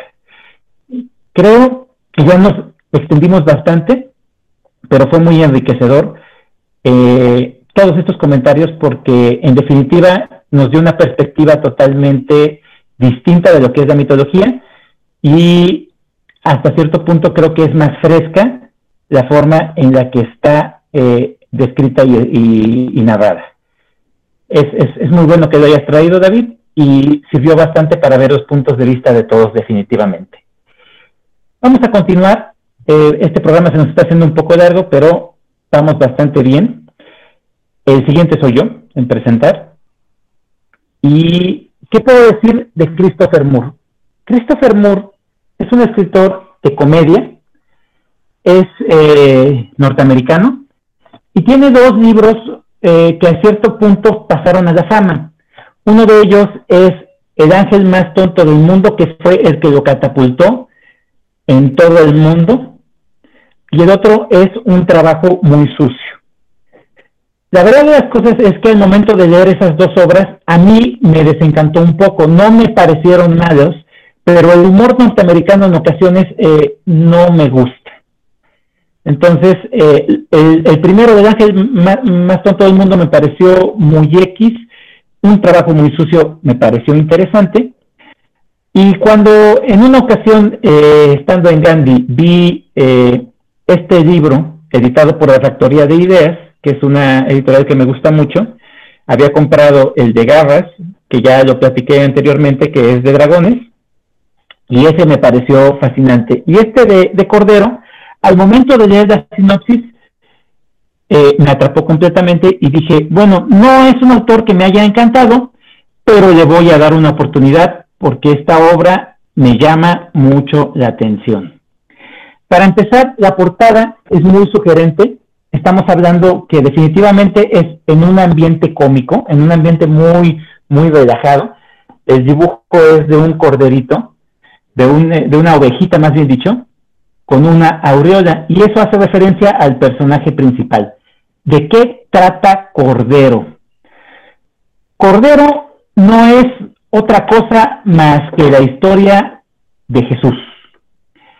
Normalmente cuando hablamos de Jesús, eh, siempre se habla de Jesús cuando ya está en la madurez, cuando ya es una persona de 30 años y empieza su camino para traer la palabra de Dios en este mundo caótico. Aquí lo que hace Christopher Moore es utilizar un personaje totalmente ficticio y que resulta ser el mejor amigo de Jesús en esta historia, que se llama Leví. La historia comienza con el ángel, que precisamente es el personaje principal de la primera obra que platiqué, del ángel más tonto del mundo, el cual en, eh, en, nuestro tiempo, en, nuestra, en la actualidad, resucita a Leví, lo resucita y le dice que quiere que escriba su evangelio, que escriba la historia de Jesús, porque la historia de Jesús está incompleta. No se sabe nada de cuando Jesús era niño, ni de su formación, ni, ni de qué pasó antes de que empezara a hablar sobre la palabra de Dios. Entonces, eh, Levi le empieza a contar que ellos se conocieron desde que eran muy pequeños y que fueron amigos totalmente entrañables, hicieron una amistad muy grande. Este canijo de, de, Levi lo apodan Colleja, que podría decir que es un coscobón o un tortazo, de acuerdo a la traducción. Eh, es una persona totalmente hilarante, todo el tiempo está jugando, haciendo bromas, y le hace bromas a Jesús. Y Jesús es una persona descrita por Christopher Moore como demasiado apacible, muy, muy, muy eh, amoroso, muy buena persona, eh, demasiado sencillo. Entonces, continúa la historia de ellos dos. Este, David se la está relatando al, ángel y le comenta eh, todas las travesuras que hicieron de niños, que más bien dijo, más bien él hizo cuando eran niños, porque Jesús terminaba pagando los platos rotos, y la historia está completamente en el ambiente de comedia, sin demeritar al personaje de Jesús. Eso también me pareció muy interesante. Y hasta cierto punto lo sentí con mucho respeto a Christopher Moore con respecto al, personaje de Jesús siento que él no quiso meterse en tantos problemas al hacerlo hilarante a Jesús. En lugar de hacerlo a él hilarante, hizo al personaje que está narrando la historia el personaje controvertido, el personaje eh, eh, divertido de la historia. Continúa su, su, vida, continúa la narración colleja, el Leví, y le platica de cómo de repente Jesús tiene la idea de que se tiene que formar porque él va a hacer algo muy importante. Entonces, tiene que viajar a Medio Oriente para conocer a aquellas personas que llegaron en el momento de su nacimiento, para que le instruyan en el camino del pensar, del saber y del decir. Eso me pareció muy interesante. Tenía que encontrar a los tres reyes magos. El primero de los tres reyes magos es el bendito Baltasar. Y Baltasar lo presenta Christopher Moore como una persona sumamente imponente, con una tez muy dura, y es un tipo que maneja las artes oscuras. Baltasar maneja las artes oscuras porque él se encarga de detener y de apresar a los demonios que están en la tierra. Es una especie de eh, carcelero. Él los encarcela y los tiene atrapados para que no puedan dañar a la humanidad. Y la verdad de las cosas es que en su momento, tanto Jesús como David, al ver a Baltasar, le tienen mucho respeto y hasta cierto punto le tienen temor por la forma en cómo se dirige y cómo se comporta. Esta forma de presentar a Baltasar me pareció muy interesante, totalmente diferente a todo lo que nos han presentado y es bastante enriquecedora y muy, muy fresca. Por azares del destino, tanto Leví como Jesús cometen un error y liberan a uno de los demonios que está eh, encerrado. Y este demonio empieza a hacer un caos. En ese momento Baltasar llega a salvarlos y lo aprisiona nuevamente al demonio, pero queda muy lastimado. Aún así, Baltasar le comenta que Jesús no está preparado y que tiene que continuar con el siguiente maestro que le va a enseñar sobre las artes. Y ese, no recuerdo si fue Melchor o fue Gaspar, pero vamos a suponer que fue Gaspar. Gaspar le va a enseñar toda la cuestión de la religión eh, de Buda. Le va a enseñar más que nada a tener un control sobre su cuerpo y le va a enseñar a meditar. Y eso me pareció muy interesante. De nuevo, hace un giro bastante eh, diferente, novedoso e interesante con respecto a la historia. Este personaje le va a enseñar a hacer yoga, le va a enseñar a hacer muchas cosas, pero también le va a enseñar a defenderse, supuestamente en la historia, Jesús crea una forma de pelea sin pelear, una forma de defenderse utilizando la fuerza de la otra persona, y es el judo. Que supuestamente en la traducción, judo significa el modo del judío. Eso me dio mucha risa y dije, ah, canijo, hasta eso está utilizando las palabras como juego, como como una, una broma y como, como una sátira. Continúa la historia.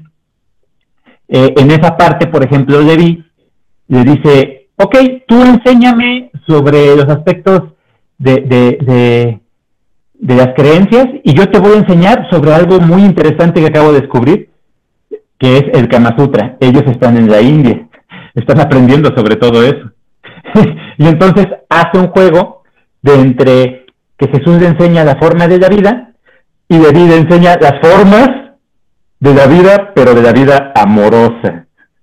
Y Jesús se queda, pues es que yo también tengo que conocer el pecado, tengo que saber qué es lo que tengo que contrarrestar. Tú eres muy bueno ejemplificando todo eso. Continúa la historia. En esa parte se da cuenta Jesús de la maldad del ser humano porque esa cultura, la hindú, tenía mucha maldad en su corazón.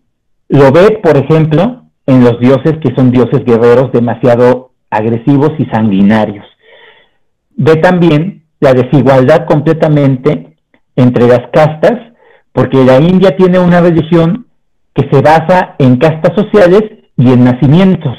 Si tú nacías como esclavo, siempre ibas a ser esclavo. Y aunque tú tuvieras la intención de salir de esa vida, se castigaba. Si tú no seguías tu rol, te podían matar por ser otra cosa que no fuera esclavo. De igual forma, si tú nacías en una familia guerrera, tenías que ser guerrero. Y si no querías ser guerrero, te mataban a ti y a toda tu familia. Toda esta historia me pareció sumamente interesante y refrescante porque en definitiva agregó un valor mm, mayor con respecto a la historia de Jesús sin salirse del contexto de que Jesús era el Hijo de Dios. Y eso me pareció muy atinado por parte de Moore y continuó con la historia de forma que la mete en lo que el, Nuevo Testamento te va contando, que es cuando ya Jesús está completamente formado, listo para promover la palabra y para hacer milagros.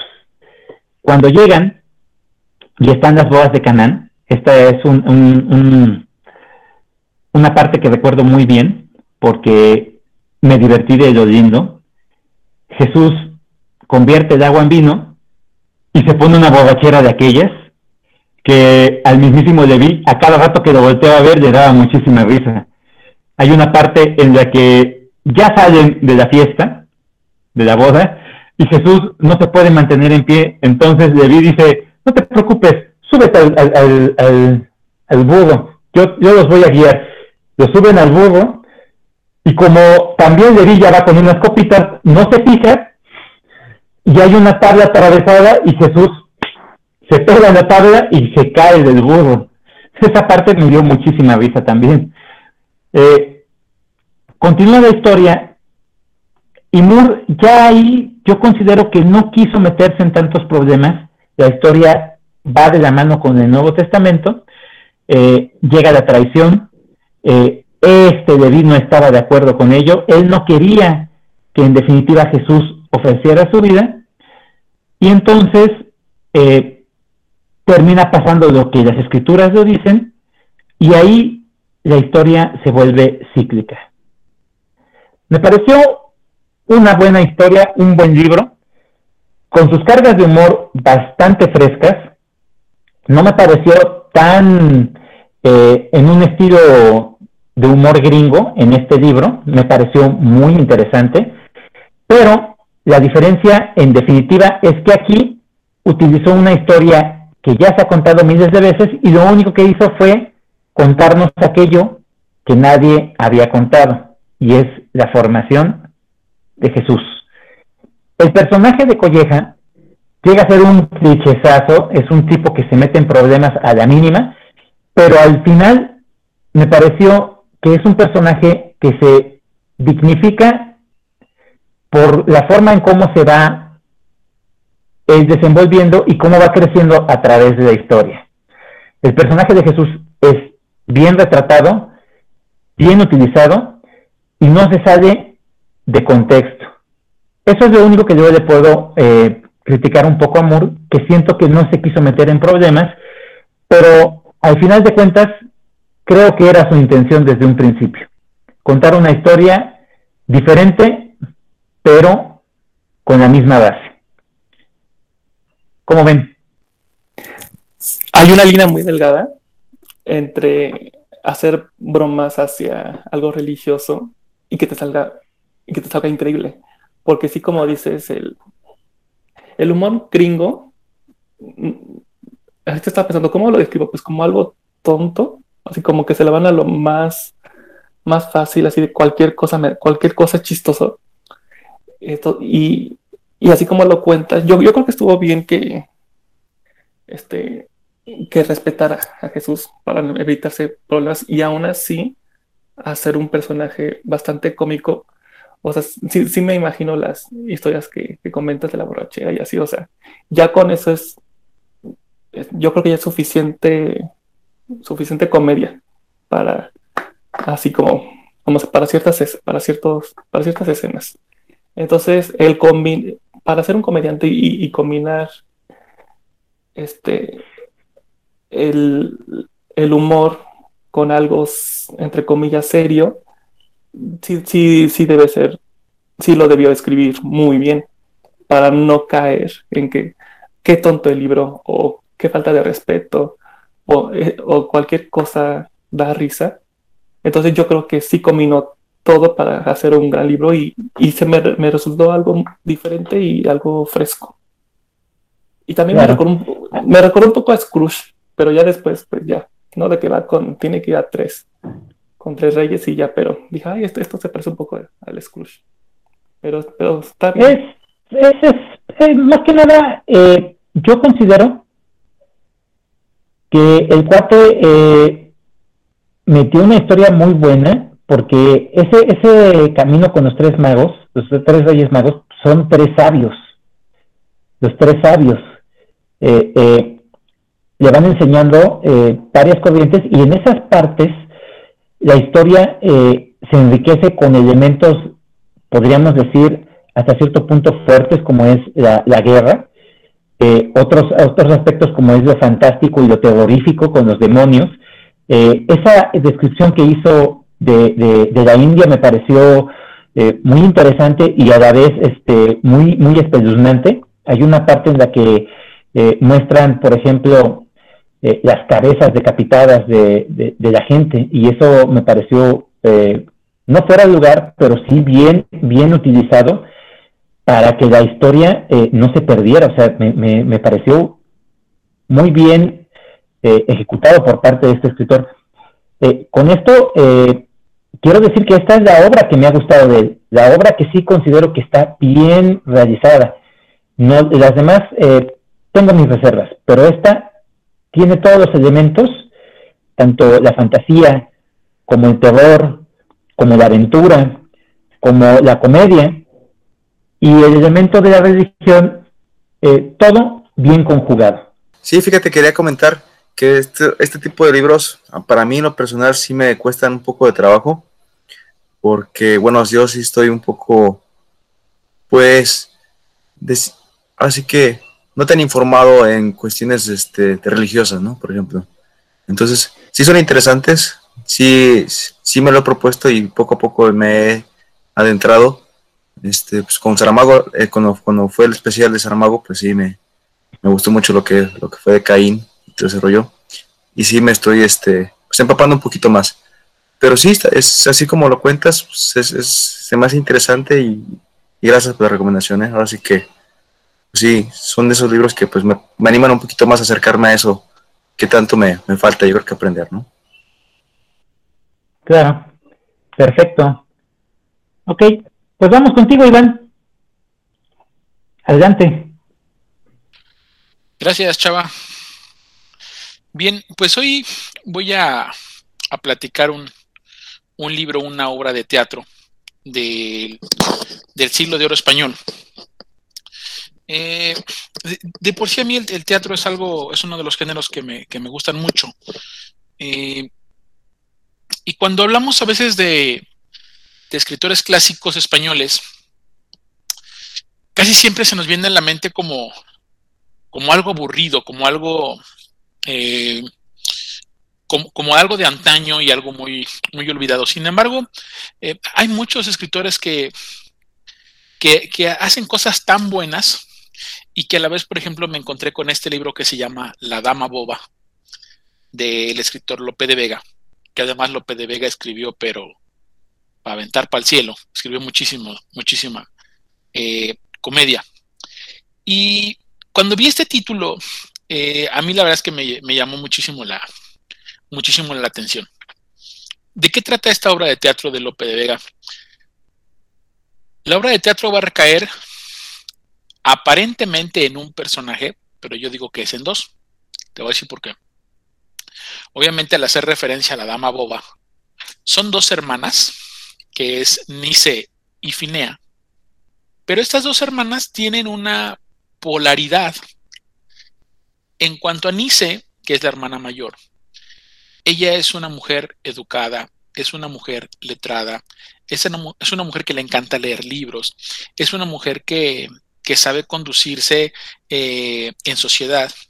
Y por lo tanto su hermana, que es menor, Finea, Finea no sabe ni siquiera leer ni escribir. Y le da mucha flojera que le manden un maestro a su casa para que le enseñe a las letras. Los libros dice que son súper aburridos, que no, no entiende por qué se hicieron.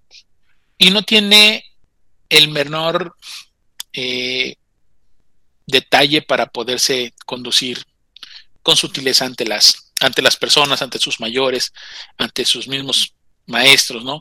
Dan a entender que son chicas que viven en una casa eh, pudiente, una casa acomodada, donde pues tienen maestros de música, tienen maestros de, literatura, entonces los maestros van a su casa a, a, este, a enseñarlas y a educarlas, ¿no? Lo más importante y lo que me gustó en el libro es que resulta que cuando tú empiezas a leer las dos mujeres, las dos hermanas, pues dices, pues la dama boba, pues es, recae en, Finea, ¿no? Que es la, la, que no le gusta leer y la que no sabe nada y que todo pregunta y los otros así como que, ¿por qué preguntas esas tonterías? La que insulta a sus maestros. Entonces, obviamente se entiende que ella es la, dama boba. Hay un elemento en la obra, el, libro está pequeñito, a los que están acá lo pueden ver, es un libro pequeño, es una obra de teatro en tres actos. Eh, pero el, tema importante es cuando empieza el amor. ¿Sí? Cuando empiezan a llegar los, los, galanes a la casa a buscar a las hermanas, ahí es donde empieza lo, interesante. En un principio, las dos aparentemente les gusta el mismo caballero. La hermana, que parece que la hermana boba, termina por decir, bueno, pues no, no es para mí, y, la, y la, la, nana o la que las cuida, pues le dice, oye, pues es que ese, ese, ese de tu hermana, desiste. Y entonces las dos empiezan a, a despertar el sentimiento del amor juvenil. Y entonces el amor las va a cambiar, o el enamoramiento las va a cambiar a las dos mujeres en su personalidad. Y por, y por consiguiente, el, el tema educador es el amor. Entonces, no es tanto los libros, no son los maestros, no son...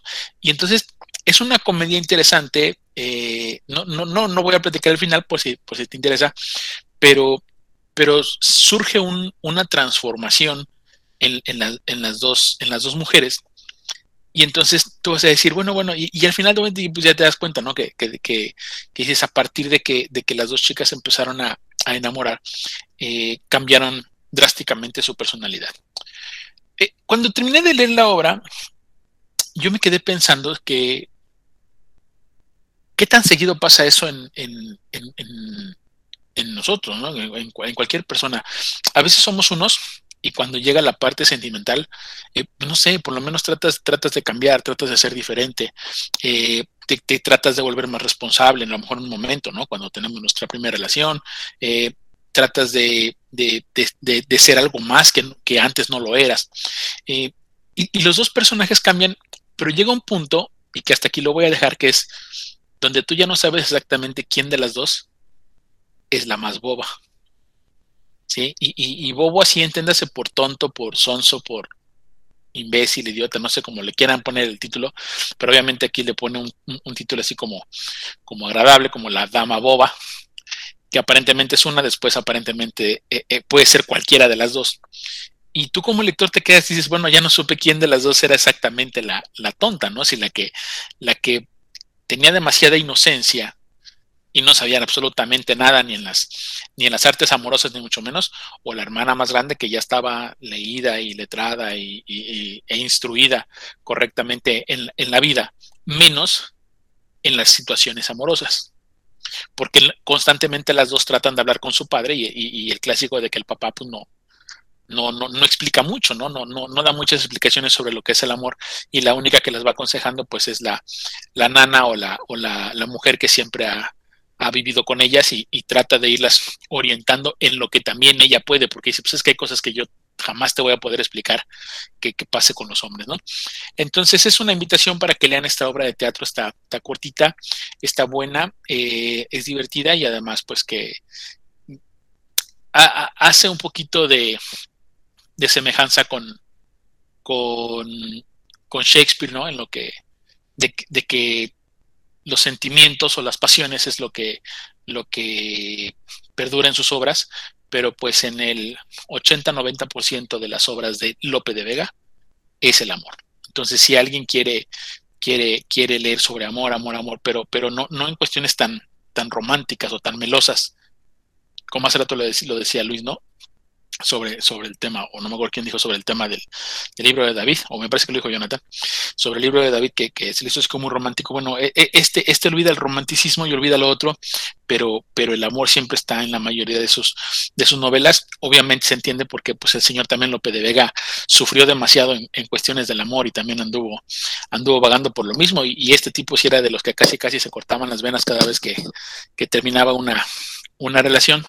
Pero es tan interesante y es tan importante que, el mismísimo eh, Cervantes dijo que, que, Lope de Vega era un, tigre para escribir. O sea, el, mismo Cervantes dijo, si alguien quiere leer y, quiere aprender un poco sobre, literatura española, dice, hay que leer a, Lope de Vega. Entonces fue lo que, me, lo que a mí me, ha animado eh, a leer esto y principalmente también porque a veces la, cuando escucho a la gente cuando dicen es que yo no, yo no creo en el amor o yo no sé si el amor existe o no existe, eh, yo les digo, hay tantos libros que hablan sobre el amor para que te pongas a investigar si existe o no existe y entonces hagamos ya como una, como una reflexión mayor, ¿no? Pero creo que este probablemente puede ser uno de, uno de esos libros. Y pues ahí está la invitación, amigos. Así, así de breve fue la, la, la obra de teatro de la Dama Boba de Lope de Vega. Pues qué digo, el amor nos hace bobos, ¿eh? O sea, y ni modo. Y ni modo y, ni modo. Y a la par, como dice Iván, este, nos hace hacer cosas que, no sabíamos que nosotros éramos. Y, y Pon es español, ¿no? Este, apasionado. O sea, y, no sé si, si también el tipo de comedia sea de que porque, se me hace muy real, así de que de que si lo lees o, si lo ves es como, ay, yo hago esto, ah, sí, cierto, a, mí me pasó algo así. Porque no es así como que, no lo sentí tan meloso, ni tan así como que, va, amor, amor, amor, sino es que así pasa, ni modo. Entonces yo creo que esa es la comedia de que, ah, mira, sí me sentí algo identificado y, ay, esta hermana y la otra. Entonces ese es mi comentario. Sí, es, es correcto, David. Así va. O sea, de, de, hecho, tú estás leyendo la obra y no sabes, no sabes ni por dónde viene, y nomás de repente, este, cuando ya aparecen ahí, porque así los ponen los galanes, no les ponen nombre, ponen los galanes, así. Este, son como cuatro hombres que, que se, que se ponen ahí, se presentan ante la casa y entre ellas. Y entonces te aparecen los diálogos y demás, pero pues ellas en su papel, ¿no? O sea, en ningún momento les dicen sí ni no. Eh, pero cuando, cuando pasan a escena ellas dos solas, te, empiezas a dar cuenta que han cambiado. La, hermana mayor siempre recrimina a la hermana menor por, por burra, porque no quiere aprender a leer, porque no quiere. Y la otra le recrimina que para qué pierde tiempo leyendo tantos libros y que para qué pierde, para qué pierde tiempo en tantas clases si eso no le va a dejar nada en la vida. Entonces, está, por eso le decía, está ese contrapunto que después empieza a ser interesante cómo las dos van aprendiendo a su forma y que, y que también pues te da esa línea de que pues no hay una fórmula correcta para vivir, ¿no? O para, o para sentir el amor, la pasión, y ya se viene el, el, final. Normalmente López de Vega lo que hace es como un pequeño enredo en sus obras, y hasta el final como desata el nudo, ¿no? Y todos quedaron así, así. Ah, órale. Y está, está bastante bueno que, y ya, pues aunque sea un pequeñito spoiler, pero te voy a decir, hasta la, hasta la nana que, que las anda educando también termina por ahí este, enamorándose de alguien. O sea, todos los que, los que están incluidos en la obra terminan este, incluidos ya en el, en el tema del amor. Sí, gracias. Pues a mí también me ha gustado bastante cómo relataste esta obra. Me pareció una parte que muy realista, ya que sí es cierto, todos alguna vez pues cuando nos enamoramos hacemos cosas que nunca nos imaginamos hacer, ¿no? Y a la vez, bueno, me gustó también porque no es nada cursi, nada melosa, como lo han comentado ustedes, sino que es bastante amena, entonces es, se me hizo agradable y sí, me la voy a leer. Y dijeras tú, Mabel, son de esos que te lees en el domingo se, lee así bien rapidito, ah. pues tiene como ciento y algo, son 125 páginas, 135 páginas, pero pues ya sabes que el teatro todavía es mucho más rápido de leer. Sí, es muy breve. Ah, pues súper bien. Lo voy, a, lo voy a buscar. Gracias por la recomendación. Eh, a mí me encanta el teatro. Eh, creo yo que los españoles sentaron las bases definitivamente de lo que es el teatro y López de Vega es un exponente eh, maravilloso para eso. Es, un referente, eh, me encantan sus obras. Eh, sí tiene una carga muy, muy fuerte de sentimientos y emociones. El, amor es algo que nos mueve a todos, ya sea por buen camino o por mal camino. Y en definitiva, ¿qué se puede decir? Hay que leerlo y verlo, ver el teatro. Gracias, Iván. Pues continuamos con el momento polémico de la noche. Y aparte de polémico, es una de las imposiciones que se puso uno de nuestros compañeros por parte del círculo. Vamos a ver qué tal nos va con él. Jonah, adelante. El micrófono es tuyo, amigo. Muchísimas gracias. Pues sí, aquí vengo a cumplir eh, la imposición que se me puso ante los argonautas y los dioses olímpicos, M aquí. Me tocó leer El alquimista de Pablo Coelho. Bueno, de hecho no, me tocó Pablo Coelho y que yo escogiera. Entonces dije, bueno, pues vamos a irnos al libro que lo representa, del que se habla más, y fue El alquimista. Hay varios puntos aquí que sí tengo que puntualizar, valga la redundancia. No voy a ahondar en la historia, es una historia simple. El protagonista está en busca de un tesoro. Y al final, el camino es el gran hallazgo más que, eh, es el gran aprendizaje, perdón, más que el hallazgo, más que el tesoro. Que eso pues ya conocemos mucho, ¿no? Se ha escrito demasiado. ¿Qué es lo que tengo que puntualizar?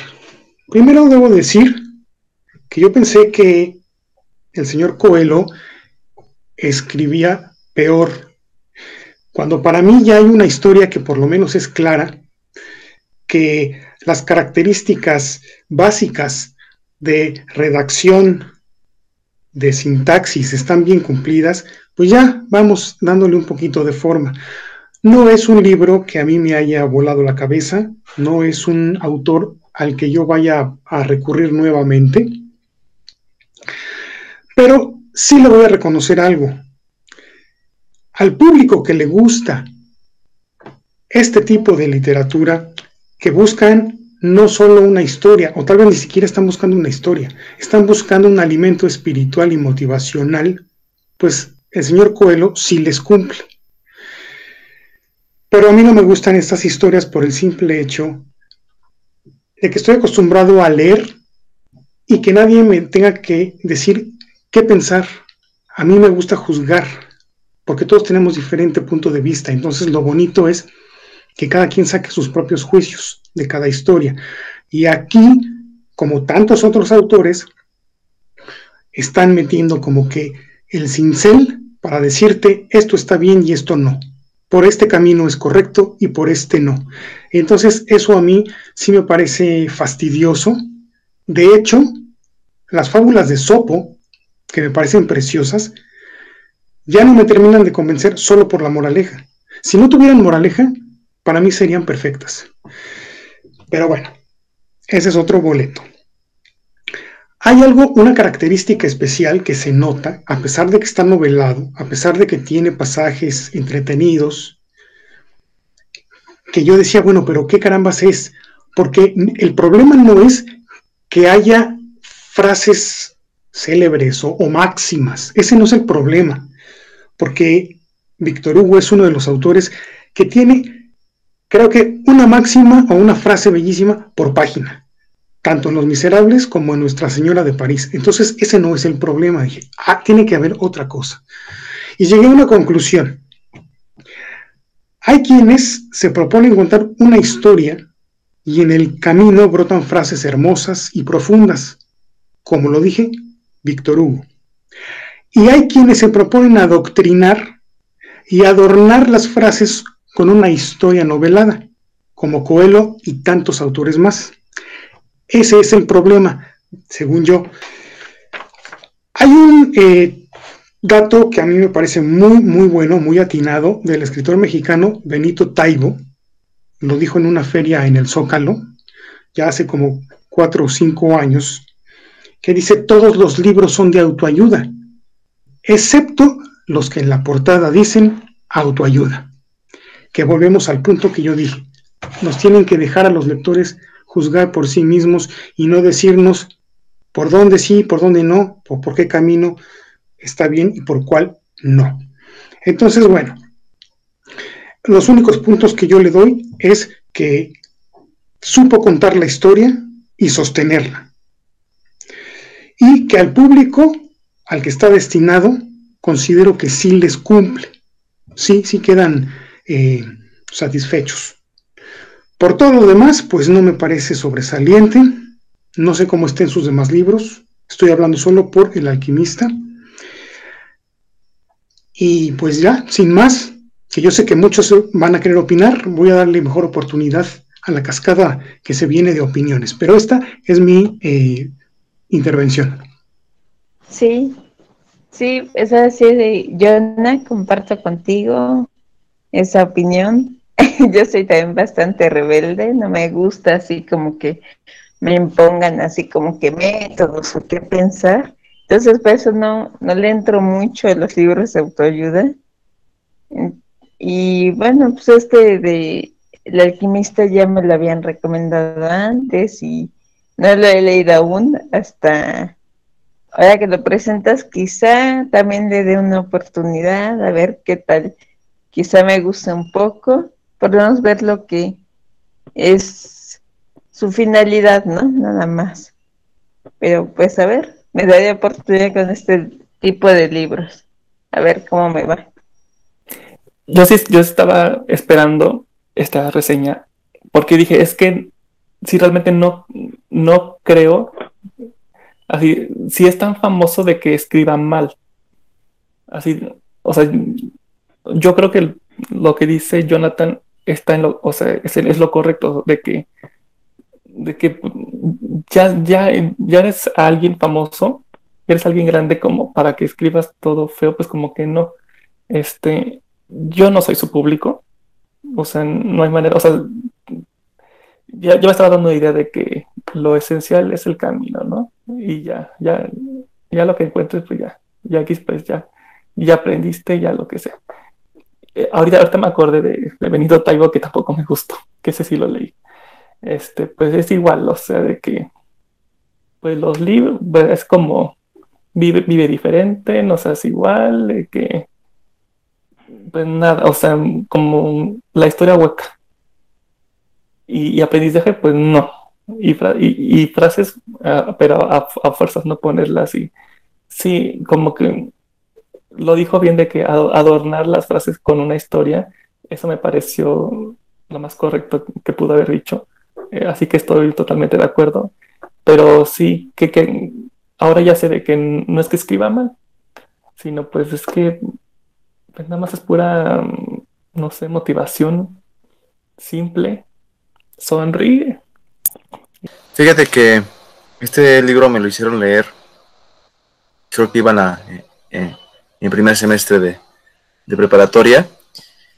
No lo pude concluir, fui, en ese momento pues casi no me gustaba mucho las lecturas y, fue, siento que no llegó en, el mejor momento porque no, desde que lo empecé a leer no me gustó nada.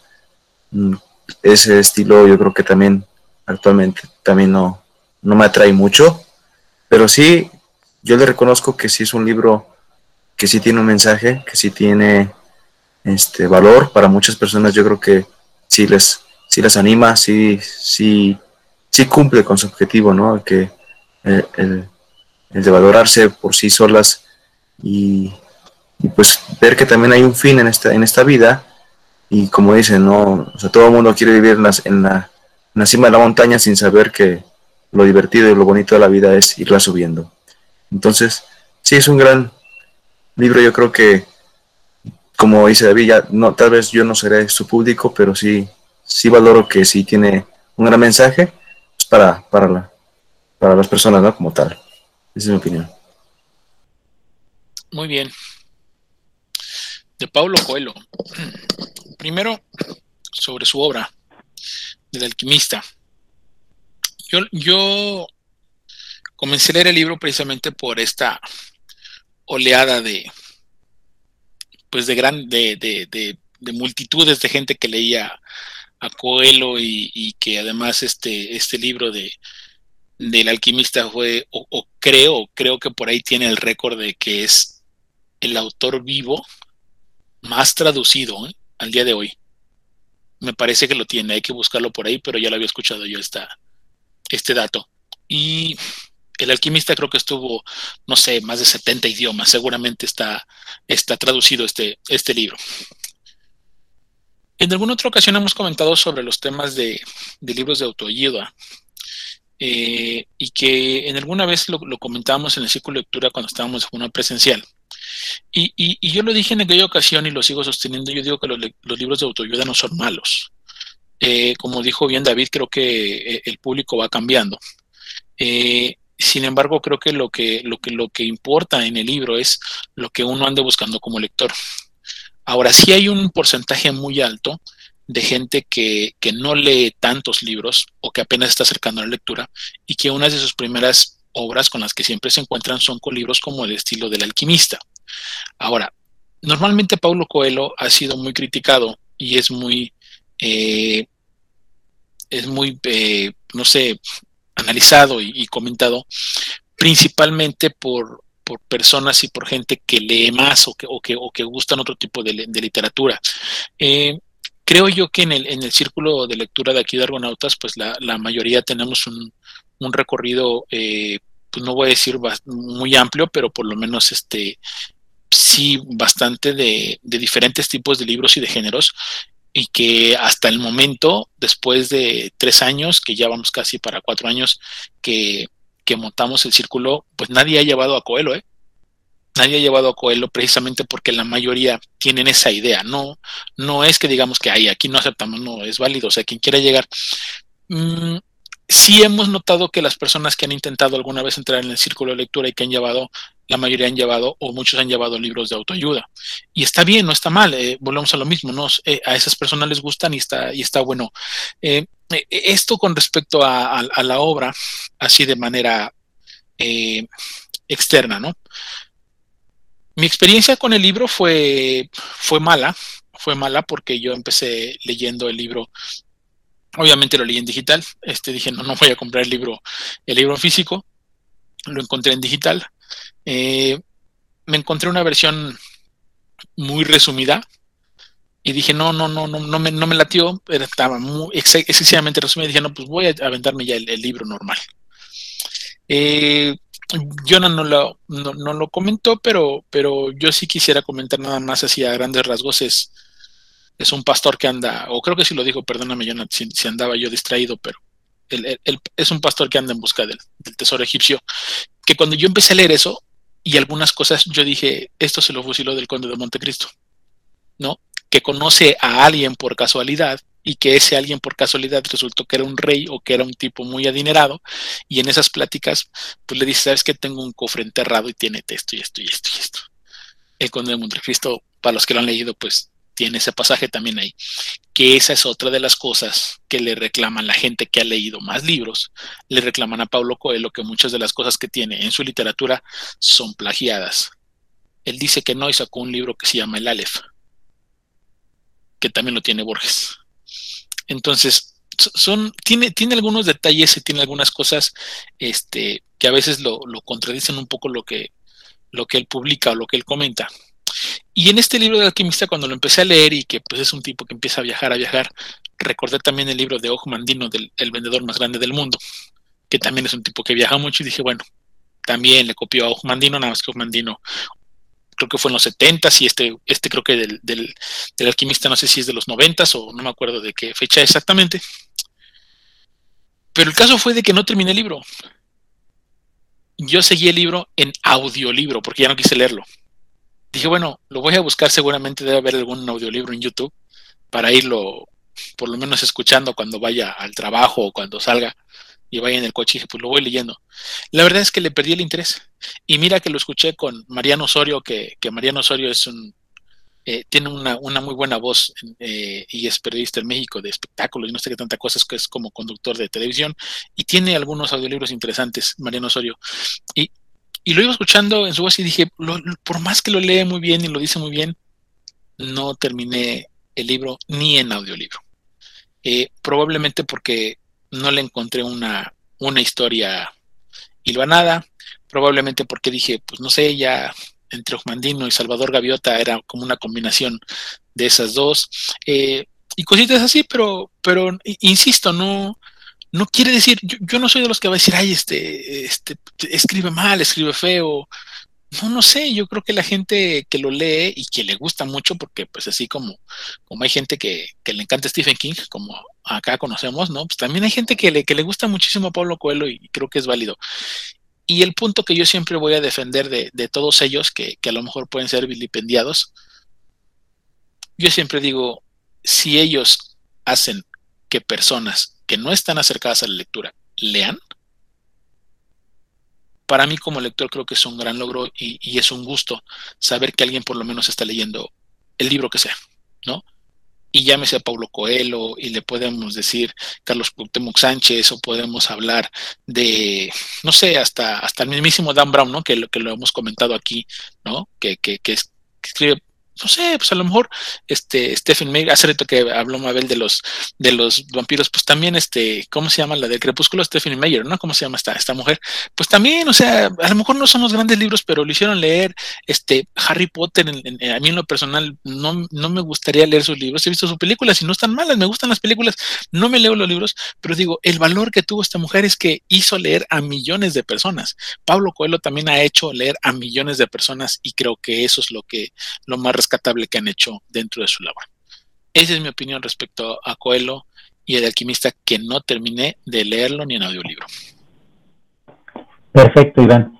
Bueno, eh, mi experiencia con Pablo Coelho. Eh, la verdad es que tengo una opinión muy parecida a Iván con respecto a, este escritor. Eh, yo entiendo que fue un fenómeno mundial editorial. Eh, demasiada mercadotecnia y publicidad se hizo a raíz de El Alquimista. Eh, tú llegabas a, una librería y no había ninguna que no tuviera un ejemplar del Alquimista en su momento. Entonces fue un libro muy famoso. La verdad de las cosas es que eh, no me interesó y no lo quise leer, pero me di un acercamiento con otra obra suya, que es la de Verónica decide morir, y me pareció un libro, un libro demasiado simplón, muy, muy, este, hasta cierto punto sin chiste lo, lo, sentí yo. Era, era una historia muy, muy X. No creo que esté mal escrito, para nada, o sea, porque por lo menos tenía una coherencia. Pero no me atrapó lo suficiente y tiene razón Iván en ese punto en el que puede ser que lleguemos a ser un poquito eh, quisquillosos en ese aspecto al tener ese bagaje cultural, ¿no? Eh, llegamos a leer y esperamos que las historias tengan cierto contenido o, o cierto eh, estructura, nivel, historia, lo que tú quieras. y en este caso, al momento de leer a Verónica decide morir, me, me sentí como si, no sé, esta historia estuviera totalmente vacía. Eh, después de haberlo leído, eh, me entero que había una película y que estaba protagonizada por Sara Michelle Gellar, era Sara Michelle Gellar, o sea, la iba a ver. La vi y me pareció una película mala, aburrida y sin sentido. Dije, bueno, si el libro no, no me gustó, ¿por qué me aventé la película, no? Con esa, con esa idea de que por lo menos me iba a entretener, pues lo confirmé. Total, continúo eh, esta, este acercamiento que tengo a Coelho porque todavía estaba un poco reacio a, tener una mala experiencia, mala expectativa. Yo, yo pensaba que a lo mejor eh, no era el libro adecuado para mí porque esperaba yo demasiado y el libro era excesivamente simple y me aviento la lectura de 11 minutos, creo que se llama así ese libro, no recuerdo bien. El tema es sobre una prostituta y el libro se me hizo insufrible. Este sí, este sí lo consideré malo desde el principio. Al momento de leerlo, puta, dije yo, ¿qué estoy leyendo? El cuate en esta ocasión, lo que yo consideraba que era un buen escritor, por lo menos que tenía una consistencia y coherencia, aquí lo había perdido por completo en este libro me pareció malo desde un principio y lo abandoné, eh, no pasé de las 20, 30 páginas, no recuerdo bien, lo dejé y dije, no, definitivamente no voy a leer este cuate. ¿Qué pasó con Coelho en, en, eh, en los círculos de lectura que hay normalmente que ves en la red o que ves en todo el mundo. La mayoría de la gente eh, en ocasiones hace comentarios, pero sin saber o sin haber leído los libros en realidad. Y yo me di cuenta que mucha gente empezó a burlarse de Coelho sin haberlo leído. Empezó a quejar de Coelho sin haber abierto uno solo de sus libros. Los comentarios que venían en la red o, las este, imágenes que venían mofándose de Paulo Coelho no tenían nada que ver con su obra. Eran comentarios como, eh, si calientas la olla, posiblemente esté caliente. Paulo Coelho. Y, tú te quedabas así como que eso nunca lo escribió ni lo dijo. Ese tipo de gente eh, y ese tipo de, problemas que hubo al momento de que las redes sociales y todo esto empezó a crecer, se volvió una pose, se volvió una tendencia, y eso fue lo que pasó con Coelho, se volvió una tendencia, una tendencia negativa para aquellos que supuestamente sí leían. Yo creo que aquellos que verdaderamente leyeron saben el tipo de escritor que es. Es un escritor que definitivamente aprovechaba ciertas situaciones. Considero al momento de leer algunas de sus sinopsis que sí definitivamente, eh, tal vez no hablar de un plagio, pero sí se basó en ciertas historias para él eh, crear los propios suyos el problema de él es no ser lo, lo, suficiente humilde y responder que definitivamente tuvo algunas influencias. Eso es lo que debió de haber respondido. Ahora bien, ¿qué me repelió de él? En una ocasión, en una entrevista, le preguntaron que si él leía y él contestó que sí. Y le dijeron, ¿y Ulises lo ha leído? Este tipo que lo estaba entrevistando se estaba mofando de él. Él claramente contestó que Ulises le parecía la cosa más estúpida que hubieran escrito porque nadie lo entendía. Él no lo entendía. Y ahí comprendí el nivel de escritura que él iba a tener. No era un escritor para mí. Los temas de autoayuda definitivamente eh, chocan mucho conmigo porque, para empezar, la vida no es un instructivo que tú debes de seguir. La vida es muchísimas cosas todos tienen diferentes situaciones, hay diferentes factores, hay eh, eh, diferentes eh, cosas que pueden llevar a uno a tomar cierta decisión, por hablarse de la, cuestión geográfica, por hablar de la cuestión social, o sea, hay muchísimas cosas que hacen que la vida sea totalmente diferente de una persona a otra. Y eso de que imponían una regla o una condición para que fuera feliz, nunca, nunca me gustó. Ni lo entendí, ni lo comprendí. Sí veo que mucha gente se acerca, comienza a leerlo, y ese es uno de los méritos que yo siempre le, le di, que es que la gente se acerca y lee. Y eso es bueno, hasta cierto punto. Porque ahí entra otro debate leer por qué, leer por leer, leer ya sea cualquier cosa, y eso ya es muy debatible y podría entrar en otro tema. Pero bueno, esa es la experiencia que yo tuve con respecto a este señor Coelho y que definitivamente no es un autor para mí. Perfecto. Bueno, fue una noche muy interesante y vamos a pasar con las puntuaciones, así como fuimos eh, pasando. Mabel, comenzamos contigo. ¿Qué puntuación le damos? Mm, sí, yo sí le pondría cinco estrellas. Me gustó mucho y bueno, como se dieron cuenta de todos, así por la emoción me seguí como tren, así. sí, le pondría cinco porque hay una parte que está súper explicado, muy ameno, no te, no se va así con tanto rollo. Entonces sí, lo calificaría muy bien, en la nota máxima.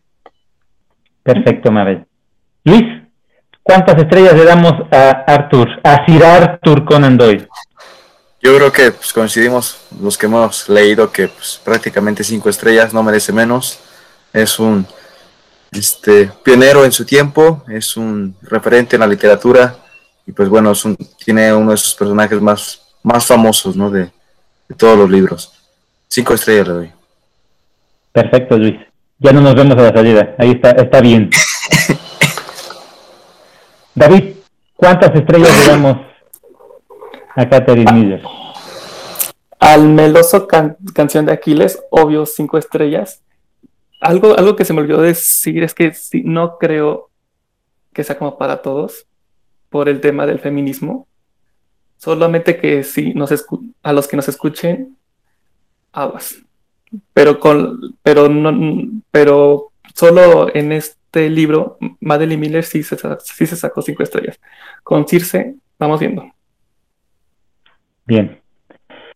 Iván, ¿cuántas estrellas le damos a López de Vega? Fíjate que le voy a dar las cinco estrellas, corto, rápido, como dicen por ahí, preciso, macizo y conciso, y a lo que iba ese escritor y me gustó mucho. Hace rato no hablé mal de Coelho, ¿eh? pero casi estoy seguro que Coelho no nos va a dejar tener el programa más nutrido y que pudo haber sido perfecto. ¿eh?